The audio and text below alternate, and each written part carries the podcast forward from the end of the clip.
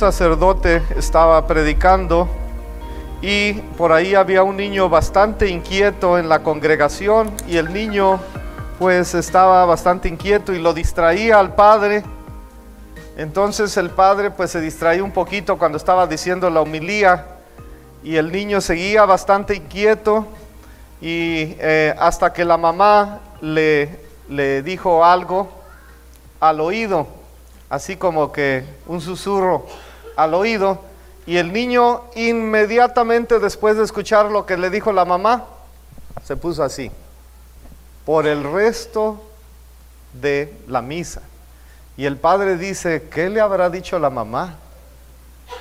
Y se quedó un poquito ahí con la curiosidad, ¿verdad? Al final de la misa, pues el, papá, el padre le preguntó a la mamá, oiga, pues ¿qué le dijo a su hijo que estaba tan distraído y luego cuando usted le susurró algo al oído le hizo así y así se quedó por el resto de la misa?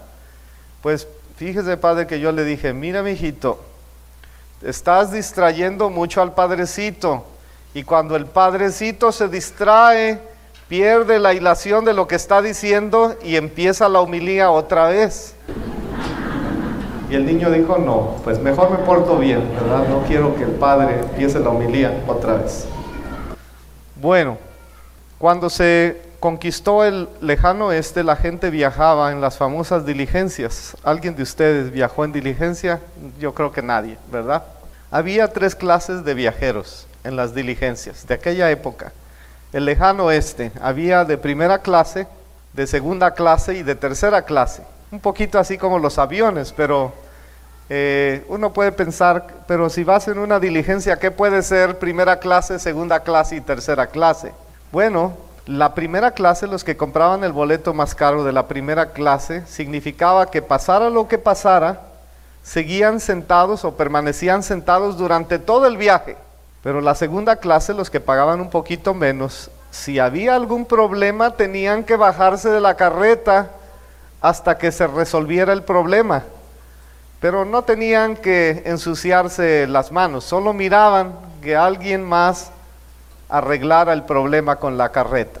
Y los de la tercera clase tenían que bajarse de la diligencia, tenían que empujar la diligencia si ésta se atascaba o tenían que arreglar alguna rueda rota, tenían que solucionar cualquier tipo de avería que ocurriera durante la travesía. Pregunta, cuando decidiste viajar en la diligencia de Jesús, ¿qué tipo de boleto compraste? ¿Primera clase, segunda clase o tercera clase? El de primera clase ni mete las manos y se queda allí. El de la segunda clase pues se queda observando que uno solucionen el problema. Y el de la tercera clase se baja, empuja y arregla cualquier problema que exista. Y quizá muchos de nosotros nos comportamos como viajeros de primera clase, ¿verdad? Pero fíjense que los discípulos de Jesús querían viajar en primera clase. Nosotros también hemos tomado la decisión de viajar con Jesús, ¿verdad?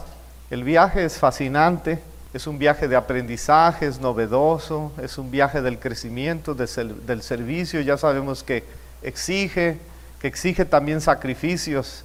Hay paradas, hay subidas, la gente se baja, la gente sube, hay paisajes muy bonitos, pero también hay desfiladeros, hay barrancas, hay cañones, hay terreno rocoso. Pero vamos viajando en el tren, en mi opinión, vamos viajando en el, tren del amor, ¿verdad? Yo siempre he querido tomar ese trenecito que dicen que va desde, ¿dónde? Desde, Chihuahua hasta, ¿dónde? A Topolobampo, que es un, un tren que, que lo importante no es el destino, sino lo importante es la travesía, porque vas viendo paisajes muy bonitos. Y eso para mí es como el, Evangelio. Vamos viajando en el tren del amor. Así es que el Evangelio de hoy es fascinante porque Cristo es magistral, pero es un poquito contracultural porque, porque si escuchamos el Evangelio bien, Cristo parece desanimarnos, o sea, desanimar a aquel que quiere seguirlo por el camino de la vida. Parece, ¿verdad? Pero no. No, Cristo más bien nos da lecciones. Hoy se podrían decir las lecciones del discipulado, porque el camino del amor pasa por muchos filtros, pasa por, por exámenes, por pruebitas, por escrutinios, y a veces pues se bajan las pilas, y a veces la gente dice, pues no, yo pensaba, yo creía, no se me reconoce, y entonces eh, pues se les bajan un poquito las pilas. Por lo menos el, el camino del amor sí es radical porque implica cierto desprendimiento, renuncias, inseguridades, rupturas.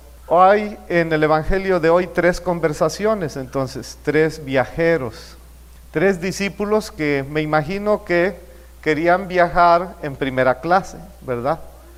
Pero son bonitas enseñanzas porque ser discípulo de Jesús es más que ser el fan de Jesús o simplemente un admirador de Jesús o un simpatizante de Jesús. Si no, es, no es ni siquiera lo mismo decir que soy alumno que soy discípulo. Soy alumno es yo me sé la Biblia al pie, al derecho y al revés. Y ser discípulo es yo vivo como Jesús. El discípulo es un seguidor, entonces, y el seguimiento radical es un proyecto de vida, es la opción por la concordia, la opción por la paz, la opción por la fraternidad, la opción por la unidad, por el respeto, por la compasión, por la solidaridad y todo eso se oye muy bonito, ¿verdad? La opción por el amor. Y todos los que estamos aquí hemos optado por el amor, ¿no es cierto? Me mandaron por ahí un videíto terrible, terrible. Eh, un, otro, otro amigo eh, de, de Puerto Rico y dice, mira lo que está pasando en tu país, ¿verdad? Un joven como de 17 años con una, una arma en un eh, mercadito por ahí en Michoacán, pues asesinando gentes ahí en el mercadito con una, con una pistola, ¿no? Y alguien, alguien filmándolo, acabando con las vidas de otros seres humanos, así con, en un acto totalmente vengativo, ¿verdad? Y uno se pregunta, entonces, ¿Qué no decimos que somos un país católico, que en México, que supuestamente somos guadalupanos y que somos católicos y que el catolicismo está en nuestro ADN? Y, y las nuevas generaciones pueden tomar una pistola, ir. ¿Por qué no toman una Biblia? ¿Por qué no toman comida y van a un barrio donde haya pobres? ¿Por qué no son voluntarios en tantas obras humanitarias que se podrían hacer? Y eh, y me dio pena mandar ese video a, a las personas porque es totalmente violento. Dios nos pide, Jesús nos invita a optar por el amor. Ahora, todos esos valores que les decía, la concordia, la paz, la fraternidad, la unidad, el respeto, la compasión y la solidaridad, ¿se pueden practicar sin ser católico o cristiano? La respuesta es sí. Se puede tener un compromiso ético con esos valores sin ser necesariamente seguidor de Cristo. ¿Verdad? Hay muchas personas que a lo mejor no van a misa, no son católicos, no practican ninguna religión y son, son buenas gentes, son compasivos, ¿verdad? Respetan, etcétera. Ellos, ellos a nosotros nos callan la boca, ¿eh? Porque yo creo que lo al revés, lo, contrario no se puede. Es decir, ¿se puede seguir a Cristo sin practicar esos valores que les dije? Ahí sí no, no porque sería una total contradicción. No se puede ni se debe, porque Cristo quiere discípulos no solamente admiradores, y nos quiere al 100, 24/7, como dicen los jóvenes de hoy, discípulos radicales de tiempo completo, y en el Evangelio pues no hay, no hay rebajitas, no hay, no hay eh, como regateo. Cristo nos invita a ser apasionados en la búsqueda del bien común y comprometidos en el cuidado de nuestra casita común. Nosotros aquí en la iglesia pues queremos que el aire acondicionado y, este, pero este es como nuestra casita común, pero el mundo, el planeta también es una casa común y está, se está calentando también. Entonces tenemos que, evitar el calentamiento global, tenemos que eh, cuidar nuestra, nuestra casita común, pero sobre todo ser sensibles a las necesidades de los más, de los más vulnerables, ¿verdad? Entonces, fíjense que ah, podemos volver a estos tres viajeros y a las tres preguntas que por cierto se quedan sin respuesta, porque cuando Cristo les dice, ellos ya no contestan nada, porque es como, tú contesta, el Evangelio dice, pues tú eres el viajero, tú contesta. En primer lugar, eh, hay que detenerse un poquito en eso de que, Señor, fuimos a Samaria y no nos aceptaron. ¿Quieres que mandemos bajar fuego del cielo para acabar con ellos? Imagínense en qué cabeza cabe eso. Los discípulos de Cristo, o sea, eh, envalentados, ¿verdad? Los discípulos de Cristo violentos, agresivos. Señor, vamos a acabar con ellos. naturaleza vengativa del ser humano. No debemos de ver con malos ojos a los que están fuera del catolicismo. No debemos de ver con malos ojos a los ateos, a los disidentes, a los que piensan diferentes. Debemos de simplemente rezar por ellos y no ser rencorosos, ni orgullosos, ni altaneros. Primer viajero esperaba, el primer viajero esperaba un viaje cómodo de primera. Señor Jesús, te seguiré a donde quiera que vas. ¿Han oído aquella canción que dice, te seguiré hasta el fin de este mundo? O sea, te seguiré, Señor, a donde quiera que vayas. Pero después Jesús le dice, los, los zorros tienen madrigueras y los pajaritos tienen nidos, y no pasó la prueba del desprendimiento, de la renuncia y del llamado a cierta inseguridad. No cupo en su cabeza la idea de un Cristo derrotado o de la cruz.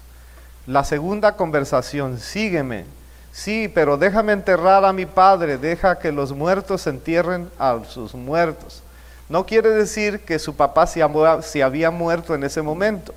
Lo que quiere decir es de que, bueno, yo me, a mí me gustaría pasar la ancianidad cuidando a mis papás, pero eso podían pasar muchos años y no es que Cristo esté en contra de nuestros papás.